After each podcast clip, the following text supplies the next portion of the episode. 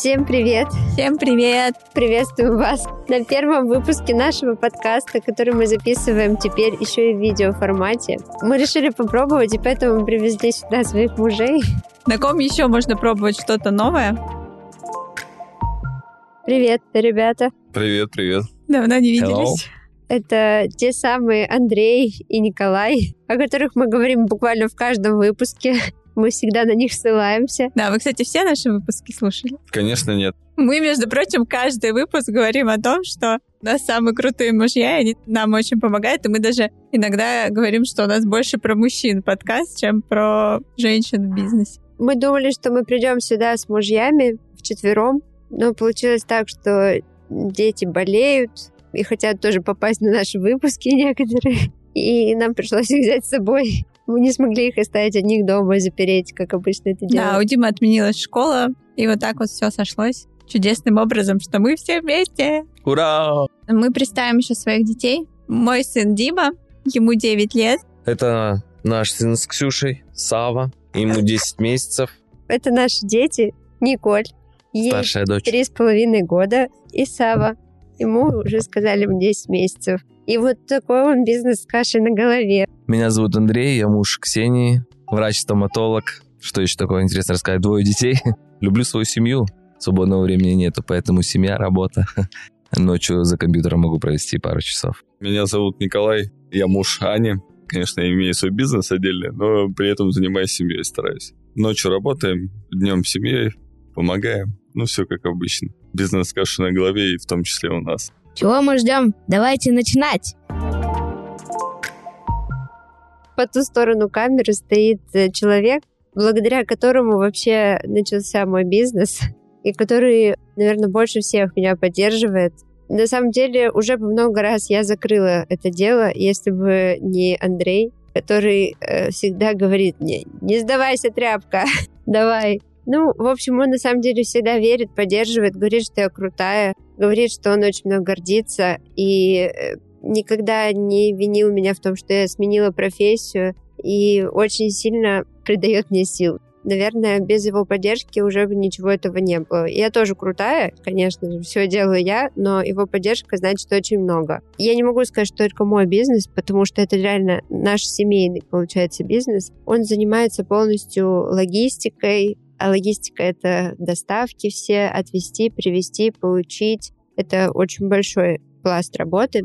Наши мужья — это наша поддержка, самое главное. И то, что они сюда пришли, это уже классно. Непонятно, какие мысли у них в голове. Да, Я не знаю, что было утром в каждой семье сегодня. Я думаю, что они много думают о том, чтобы сюда их притащили. Но я хотела вот такое лирическое отступление сделать, что я очень благодарна своему мужу за то, что я есть на своем месте. Это очень важный вклад.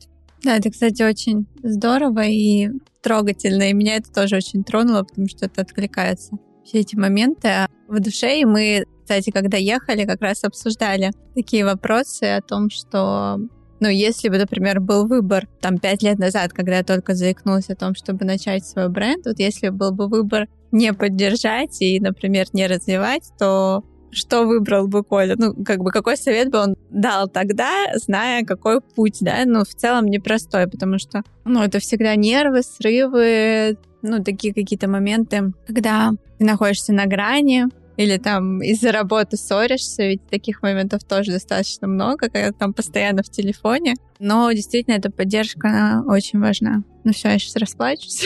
У нас тоже вот этого много. И до сих пор, кстати, что я вечно в телефоне, и что я не слышу, когда меня что-то спрашивают. Или с тобой бесполезно разговаривать. И что неужели столько работы, твоя работа всем мешает? Ну, такое тоже есть. Мне вот даже буквально вчера на встрече там у нас была с брендами, девушка одна говорит, что я переслушала все ваши выпуски, очень интересно, очень люблю, я прям захлеб слушаю, на кухне всегда включаю, как будто бы сижу с вами за одним столом и пью чай. Вчера она сказала, что еще очень полезно, она действительно много всего услышала, Сегодня вряд ли будет что-то полезное с точки зрения бизнеса, но сегодня, я думаю, будет очень полезно с точки зрения того, что у нас такие же обычные семьи, как у вас, с такими же обычными проблемами. На самом деле мы такие же обычные люди, и У нас действительно иногда не получается и складывается все вот так вот с кашей на голове. Я, наверное, бы не была бы так счастлива, если бы не было всех этих людей. На самом деле, все события, которые у нас происходят, да, это сборы куда-нибудь, поездки, вот записи подкаст. Те же сборы в садик, это всегда так. Один ребенок плачет, другой уже упал. Мы выходили сегодня, вот утром собирались. Я первый встал сегодня, как ни странно. Впервые такое просто. Да, за пять минут до выхода я стою. Вот, сегодня встала, Ксюша мне передала одного ребенка, второй требует покушать, этот плачет, потом сопли, что-то это упало. Ладно, окей, собрались, вышли, забыли ключи от машины. Ксюша пока поднималась, Николь успела упасть. Прям вот на ровном месте зацепилась за там какую-то пластмасску. Дети — это, наверное, не про удобство, но дети — это про, наверное, смирение в жизни, да, то есть ты просто миришься, и просто люди иногда так смотрят, да, ну, ты видишь какие-то посторонние взгляды, и, то есть, ну, непонимание, может быть, не, не говорю осуждение, но непонимание, наверное, чаще людей,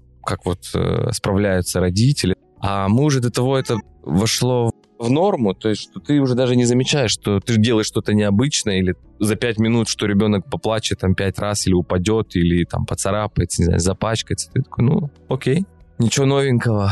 У нас так получилось, что у нас нету, не то, что нету выбора, у нас просто работа и семья, ну, у вас, я имею в виду. У меня, например, просто, ну, то есть есть какое-то время, когда, которое я хожу на работу, определенное время я нахожусь без семьи, отдыхаю, как моя жена думает, там я сижу на стуле, пью кофе, смотрю рилсы, она, наверное, думаю, так мой день проходит. А вот у нее, у нее работа и семья, они, ну, то есть, э, вот так переплетены друг с другом. Нет такого, что у нее вот есть свободное время на работу отдельно. И всегда приходится совмещать это с семьей. Ты огромная молодец, я тебя люблю. Я помню то первое время, когда родители сначала, когда ты говоришь, ой, я хочу сделать вот такое дело, там, бизнес, строитель такие. Ой, как классно, молодец. Вот. Ну, сначала, конечно, они думали, что ты там поиграешься годик, и как бы все твои игрушки закончатся. Чем Близя не тешилась, да? Ну, потом они тоже начинают упаковывать заказы, таскать рулоны. Ты такой, ну, пожалуйста. Стоять с тобой на маркете. Да.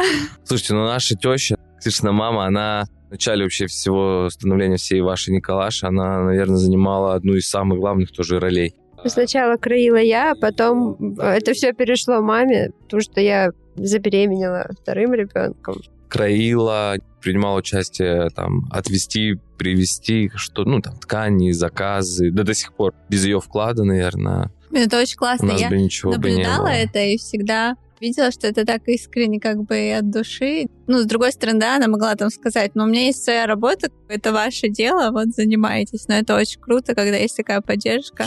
Кстати, интересный момент. Колина мама мне подарила еще до того, как не было кукусика, при том, что я человек, который вообще не умеет шить. Вот не то, чтобы там даже пуговицу, наверное, я никогда практически не пришла, наверное, в школе. Ну, сейчас я, понятно, в этом разбираюсь. И Колина мама мне подарила вот 12 июля там, 2018 года швейную машинку. Я еще так была немножечко даже возмущена, как-то такая, думаю, блин, швейная машинка, я же вообще как бы даже не умею. А потом я поняла, что это был прям такой знак. И потом первый склад Кукусика сначала был у Юли, второй сооснователь Кукусика, с которой мы начинали. Сначала был у нее, потом переехал Коля. Я уже помню тот момент, когда мы с Колей едем, покупаем, значит, эти стеллажи в Икею. У родителей просто осталась все та же комната, в которой я когда-то жил.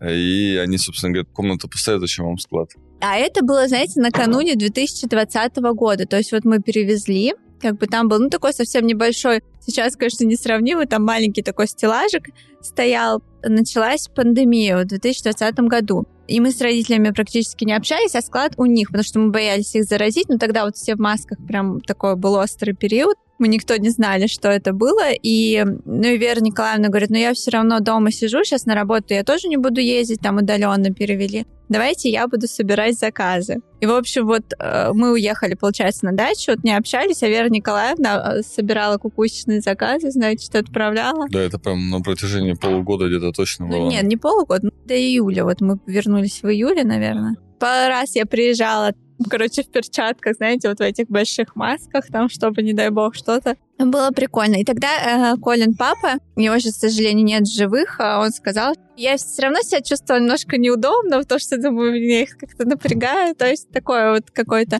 награде. Он такой говорит, ну ладно, ничего страшного. Такой говорит, либо типа это дело закроется совсем, Либо, типа, вы переедете в больший склад. Ну, переехали. Переехали в большой склад. Нет, классно, когда вся семья, ну, как минимум поддерживает, да, то есть, а если еще и принимает там активное участие в этом, это очень здорово. Очень много дел, ну, есть вот, э, которые люди, например, там затевали, да, и из-за, или наоборот, из-за того, что не было, да, поддержки там родных, хотя это, наверное, самые те люди, которые должны тебя поддерживать в первую очередь, но оно все либо накрывалось медным тазом, либо даже если это, ну, это там бизнес или там вот это дело продолжается, оно, к сожалению, ну, то есть там не на таком Не так энтузиазме, да. Старшее поколение, в том числе я, довольно приличные скептики. И вот у Ани большие мускулы, на самом деле, в этом плане, потому что мы с, с одной стороны очень сильно поддерживали, а с другой стороны любители тех, кто там понудеет, сказать, что это вот это неправильно, вон тот очень неправильно. Типа, да это вообще не бизнес, а что это за благотворительность? то есть вот эта вся история, она закаливала очень сильно. И сейчас э, отвести куда-то в сторону от того, как э, движется кукусик, это вообще, мне кажется, невозможно. Понятное дело, что там по ходу работы подводят там какие-то моменты, связанные с работой, да, там склады, там люди, человеческий фактор. Но это все не закалка, закалка тогда, когда ты понимаешь о том, что ты несколько раз начинаешь заново. То есть ты уже не один раз э, там оказывался около нуля, а потом ты опять заново начал и опять сдвинулся вперед. Мне кажется, вот это как раз момент, потому что поддержка поддержка, и, понятное дело, всегда родные все поддержат, постараются в какой-то момент тебе что-то сказать, но вот этот вот момент у нас он был тяжелый, почему, ну не тяжелый, мне кажется, для Ани он просто был тяжелый, когда мы каждый раз начинаем рассказывать о том, что вот нет, так вот здесь нужно по-другому, бухгалтерию нужно вот так вести, это нужно вот это делать. И все, и Аня такая, да, да, да, и она сидит, записывает. Я, правда, не знал, что она записывала, но она что-то записывала, потом какие-то выводы для себя делала, и вперед опять. Есть ее вот такими вещами э, тоже не остановить. Это, поэтому- мне кажется, еще такой девочковый вот момент еще бизнеса, что мне хотелось постоянно всем все раздаривать, там я там много Да, там, это не считала, такая,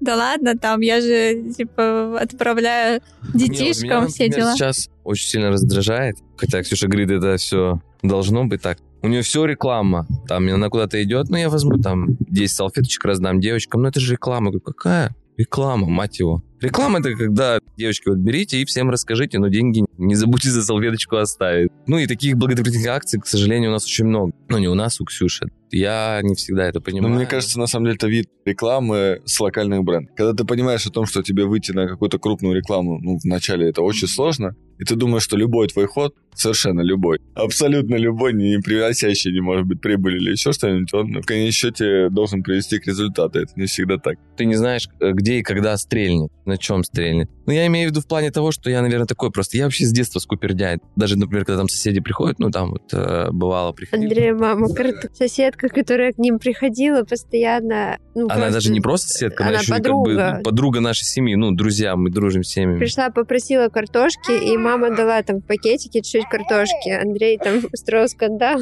Да-да, я с детства говорю, мам, почему ты все отдаешь? Ну, то есть я такой, все в дом. Проработка, да? Да, Ксюша да, тоже да, прорабатывает да, да, этот момент. Ну вот насчет рекламы, кстати, это правда э, такой момент тонкий, потому что, ну, не всегда ты можешь в моменте это понять, и те, кто смотрит со стороны, это вообще сложно, мне кажется. Вот ты даже смотришь на эту одну салфеточку. Для этой салфеточки закупался там ткань, отправлялась швее. У нас с логистикой к швеям. У нас швей очень много. Ну, не очень много, но я имею в виду швей. Не одна швея или там одно производство. У нас из-за того, что вот как раз такой небольшой бренд, ну, в данный момент, наверное. Почему не можем отшиваться на производстве? Потому что у нас каждый человек заказывает что-то индивидуальное, да, то есть это не может быть 20 отшитых одинаковых полотенец или там 20 отшитых одинаковых там пеленок. Один хочет с цветочками, с другой стороны там грибочки, там у третьего будет просто белый фон с цветочками и так далее. Продалась эта одна пеленка, а точно такая же одна может продаться, там, не знаю, через год, если человеку такую же захочется. Поэтому нам, к сожалению, приходится уже непосредственно под каждого делать индивидуально. Наверное, какие-то позиции, да, с точки зрения того, чтобы это стало чуть-чуть дешевле в производстве, можно какие-то полотенца или самый ходовой товар. Но в плане вот всего товара мы, к сожалению, так не можем. Ну, отшивать партиями. Мне кажется, мой бизнес это как раз бизнес, который нуждается в своем каком-то производстве, в своем ателье, потому что это либо надо разъезжать действительно Подольск, Балашуху, Красногорск, Вот так вот у меня в разных концах Москвы и Подмосковья постоянно что-то. Либо это просто вложиться, взять раз и навсегда, открыть свое ателье и вот там шить. Либо И жить просто жизнь без почки. бизнес. У меня есть одно видео, которое я на телефон снимал, когда они со своим бывшим партнером, с Юлей, встречали первую крупную поставку ткани. И вот они стояли. Самое интересное, это как они пришли на этот склад. Ну, просто я давно со складами работаю, с логистикой, там вот эта вся история. И они приходят э, на склад, и там, понятное дело, какая-то очередность есть, там еще кто-то чем-то занят, и они стоят вдвоем такие, здесь вот подойдите, сейчас нам нужно достать вот оттуда ткани. И я смотрю на этих мужиков, думаю, интересно, что они скажут, а я там на заднем плане далеко стою. И они реально там пошли, что-то там достают, и вот это там несколько палетов ткани, и они прям стоят. Первый раз, когда крупная поставка ткани пришла. Да все здорово. Записывал этот видео, где музыка вот эта. Открываем бизнес, мы будем делать бабки Мы купим себе шмотки, мы купим себе тапки мы- Это отличное видео. Наша первая швея, это вообще отдельная была такая интересная женщина. Ну, ее зовут Марина, ну, мы ее так ласково Маришка. Взрослая женщина, конечно, чуть неуважительно, но она реально Маришка была. Человек, нам иногда казалось, что просто немножко не от мира сего, да, то есть у нее там какие-то свои движения, при этом она пыталась шить. Она закончила какие-то курсы по шитью штор, она шила только шторы, и пыталась пеленки, коконы, швы, помню, вот эти, которые там вот этой змейкой шли. Вот если бы весь этот опыт, который есть, я имею в виду, ну, ты знаешь, как оно, и вот так бы все начиналось, я бы сказал, да ну нафиг, ну, закрываемся. Вообще, как это? Потому что, казалось бы, работа, да, там, швеи, помимо того, что это работа, очень много женщин, это, конечно, стереотипы, но умеют шить, да, или там Последнее, о чем ты думаешь, это ты же придумаешь там дизайн одежды какой-то там, или дизайн тем же полотенец, там еще что-то, принт, может быть, какой-то, цвет. какой- И последнее, о чем ты думаешь, что у тебя будет вот такой шов. Да, да, да, да, да. Потом, когда ты в него упираешься, Сто процентов. У тебя в голове все идеально. Тебе кажется, мне надо просто определиться с принтом, с размером принта, вот эти вещи, там сколько размеров сделать. А мелочи, которые влияют вообще на все производство, оказывается, их, грубо говоря, от нитки, которая будет, от швеи, от машинки. Просто если рассказывать все проблемы вообще, которые были, нам швеи говорили, купите нам утюг. У них есть утюг, а у нас часто ломается. Наша какая проблема? Ну, то есть Почему для нас должна быть проблема, что ваш утюг ломается? И таких вещей я задержалась в ателье там на час больше, поэтому оплатите мне такси до дома. Ты выбрала э, шить. Приди утром пораньше, не пообедай. Ну, то есть это не наша проблема. Вот есть товар, есть деньги, да, ну, как бы казалось. Проблема в нашей стране в том, что очень многие люди не хотят работать. Вроде бы банально, да, я там плачу за каждую единицу пошива, все. Но человек э, выбирает мне там строить какие-то козни, пытаться вытащить из меня там утюг, стол, ножницы, вот до такого, чтобы я покупала. И не понимают, что ну, в какой-то момент это приведет к тому, что я просто как бы перегреюсь и не буду дальше работать. Я взяла и ушла. Ну, было таких ситуаций очень много. Наша швея, да, долго нас испытывала. На самом деле мы позволяли. Это, наверное, даже не ее вина в том, что она там... Она вас прощупала просто, куда Да, сто процентов. Вот эти границы, да, то есть сначала вот так, потом это вот... как ну, ребенок бывало, трех лет, который растет и начинает прощупывать Бывало границы вплоть взрослого. до того, что то есть уже есть на листочке прописанные цены, ну, то есть вместе при том, что Ксюша садилась вместе со швеей, обговаривали, прописывали, да, да, да, чтобы всех устраивало. Она шьет, и она просто вот уже по факту отшила и такая, ну, я за это буду брать на столько-то рублей больше. Просто, ну, почему? Да, при том, что Ну, вот сейчас, чтобы я тяжело, заплатила, да, вот мне это она тяжело, я решила на 100 рублей брать больше. С чего, тетя? Не, они когда сомнения, она вообще договаривалась здесь все сама. Когда у нее какие-то сомнения появлялись, она сам знает, что она не может там как-то жестко поговорить там или еще что-нибудь, она говорит, ты просто съезди со мной, типа послушай, говорит, там, мне, мне кажется, что там что-то не так, но и- а может все нормально. И вот просто постоять рядом. Ну, с производством в этом плане, конечно, легче, если ты найдешь свое, потому что там уже тебе никто не будет говорить, типа, 100 рублей утюг принеси, но все равно, конечно, вот эти накладки, человеческий фактор, он, конечно, безумно влияет, потому что вот у тебя есть, да, построенная вот эта структура, и как бы, ну, у тебя нет 100 человек, которые на тебя работают. Ты иногда не понимаешь, как так, и получается, вот сейчас даже мы работаем с тремя производствами, и все равно швея заболела, которая именно там делает э, твой оверлок, допустим, которая делает так особенно, а другая швея так не может делать, вот при том, что они реально сидят все вместе, да, по идее, они должны все быть универсальными, но такого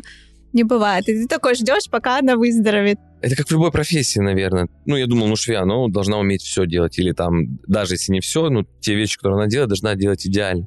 Но, к сожалению, сегодня встречаю, что люди там со стажем больше 10 лет, я считаю, что за 10 лет, ну, как бы научиться шить можно. Что-то одно, я не говорю все. К сожалению, и сегодня, спустя много лет опыта, они совершают какие-то ошибки, но я считаю, что это все из-за... Ну, все люди. Да, да, ну, это человеческий фактор, но я имею в виду, что ты в любой работе, ты когда что-то делаешь, ты максимально пытаешься это сделать качественно. Но появляется, когда какой-нибудь, например, нюанс, время, то есть ограничено или там какие-то проблемы, то есть это уже не становится не то что первоначальным, ты можешь забить чуть-чуть на это, что и происходит со швеями. То есть они иногда просто торопятся, например, да, и ну, косячат в том-то или в том-то. Некую стеночку поставил а не в смысле того, что я не, не вникаю или еще что-нибудь. Во-первых, у меня своя, да, есть работа, свой бизнес, в котором тоже есть какие-то свои тонкости, в которые тоже нужно погрузиться. И я понял для себя, что если какой-то там совет нужно, нужно куда-то съездить, нужно что-то помочь, я как всегда открыт. А так, чтобы на какой-то лад переводить, да, или говорить, что нет, так неправильно, нужно делать вот так,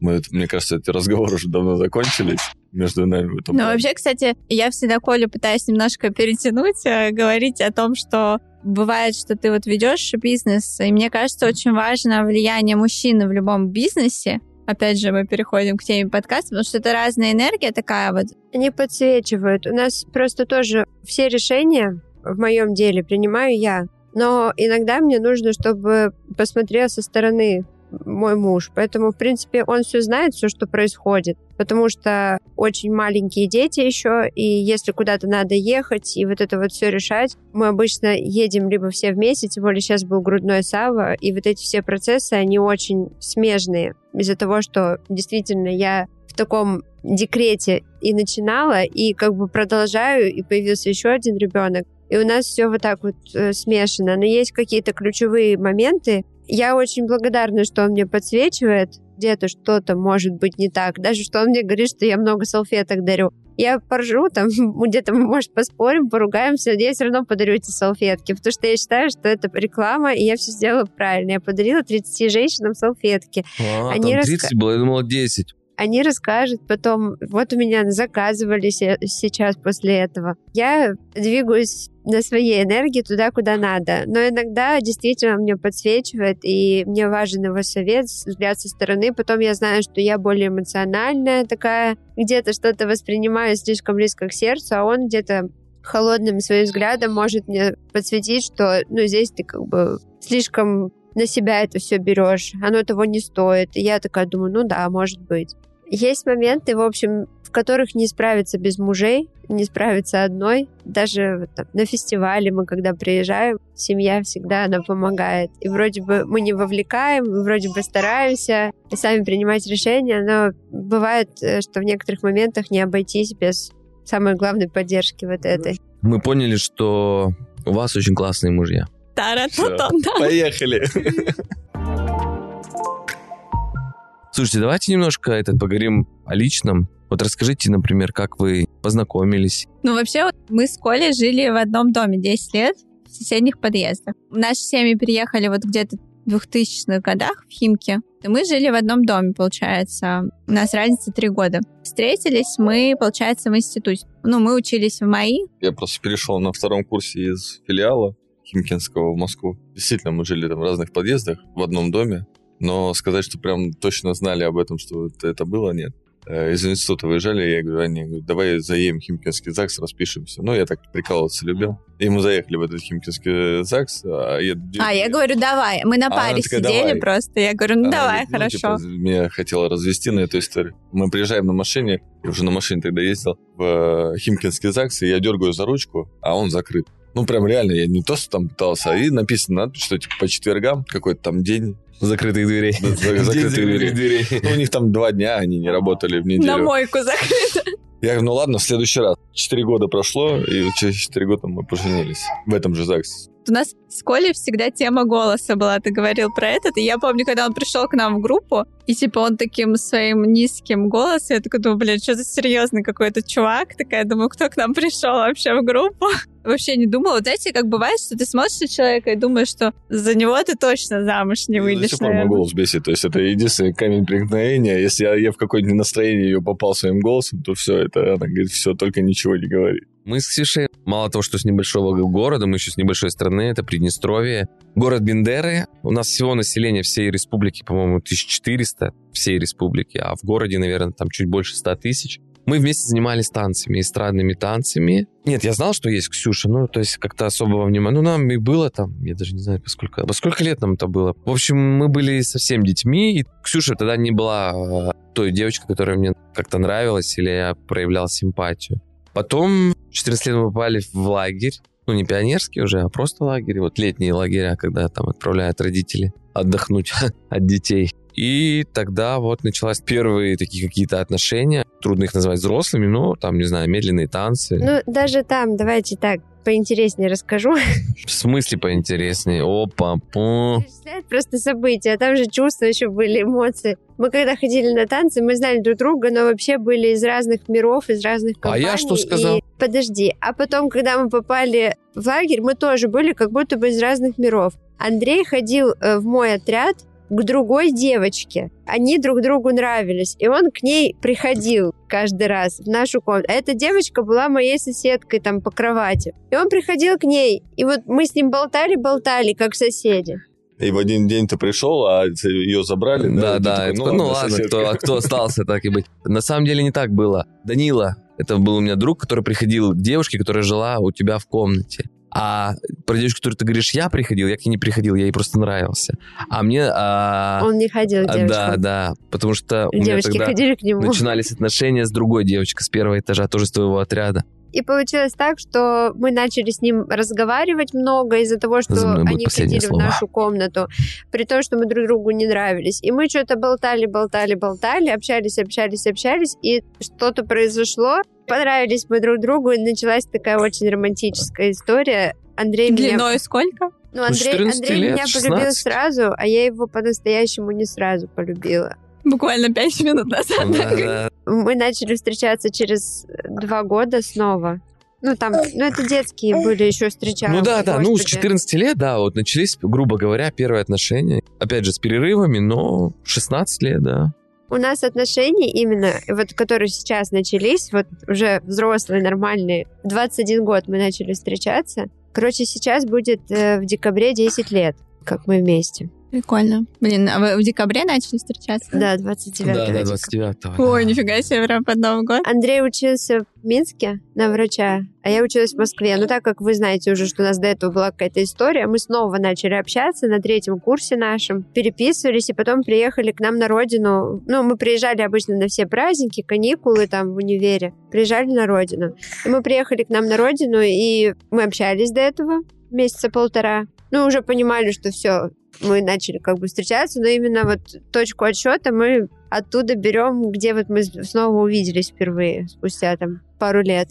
Ну, скорее всего, в декабре. Просто Коля как-то приехал под окна, он ездил тогда на Ладе Приори. Просто знал, что я с Кавказа, поэтому он сразу приехал. И, короче, написал там, я на втором этаже жила, и, соответственно, там перед домом, ну, площадка заснежная. Я застрял там. И он там застрял, и Я такой, хотел типа... заехать и застрял, и вот стою, да, сзади надпись, это была на стекле на заднем. Потом угнали эту машину. Очень важно, чтобы вы познакомились с нами такими настоящими, какими мы есть, чтобы вы увидели За чаем. нас. Пусть вот так вот не идеально, но как оно есть. Увидели, что мы точно такие же женщины, предприниматели, мамы, жены, как вы. И у нас все точно так же. Да, на самом деле я сейчас сижу, и очень как-то тепло, классно, несмотря на то, что есть какие-то моменты, но здорово, что вы все же решились это сделать, а, записали. Это как такой маленький шажок, который мы делаем в Новый год. И с Нового года что-то такое начинается. И, наверное, основное мое пожелание, вот Ксюша сказала про семью, у меня совпадает, да, мнение. Хочу сказать, чтобы вы не боялись э, мечтать, даже если, да, у вас есть какие-то желания, если нет поддержки семьи, да, мы сегодня очень много говорили про поддержку, но бывают же случаи, когда нет поддержки, да, может быть, вы один на один. Сейчас уже много женщин, которые готовы поддержать друг друга в бизнесе. Не бойтесь, задавайте вопросы, мы тоже всегда открыты. И пусть э, все ваши мечты в новом году обязательно сбудутся. Мы верим в вас, как многие верят в нас. Меня многие спрашивают, там я вела курс по визуалу когда-то, консультировала тоже бренды по визуалу, я просто в блоге транслирую то, что Андрей меня поддерживает, и меня спрашивают, а вот если меня муж не поддерживает, он говорит, что я много времени в телефоне провожу, и он не понимает, как можно зарабатывать с этого деньги, и вообще полностью отрицает то, что мое дело что-то значит, я говорю, а вы пробовали с ним разговаривать? Ведь если у вас отношения, близость, семья, дети, то когда-то вы друг друга полюбили, когда-то у вас был один язык, на котором вы говорили, и, может быть, стоит об этом вспомнить, потому что во всех сложных ситуациях, во всех сложных моментах, которые возникают в нашей семье, а они у нас тоже есть, у нас бывает, что я иногда думаю, боже, что я делаю рядом с этим человеком? ну, правда, несмотря на то, что очень его люблю, но бывают очень тяжелые моменты. Но во всех сложных моментах помогает то, что мы разговариваем. Мы можем найти общий язык, и мы можем сказать, слышишь, мне важно. Мне очень сейчас важно, чтобы ты меня поддержал. Это, наверное, самое важное, что есть. Мне это важно, потому что мне это нравится. Мне нравится фотографировать, сидеть в телефоне. Мне нравится так зарабатывать. Я хочу, чтобы у меня что-то получилось. И сейчас самое важное, что ты можешь для меня сделать, это просто быть моим мужем и поддержать меня. И во всех ситуациях на самом деле помогают разговоры. Как бы банально это ни звучало, нет волшебной таблетки. Волшебная таблетка в том, чтобы вы друг друга услышали. В общем, я желаю, чтобы вы, с кем бы это ни было, с вашими близкими людьми, слышали друг друга и могли выйти на вот этот откровенный разговор, поделиться своими чувствами и получить ту самую поддержку, которая вам так нужна. Вот такой вот бизнес с кашей на голове.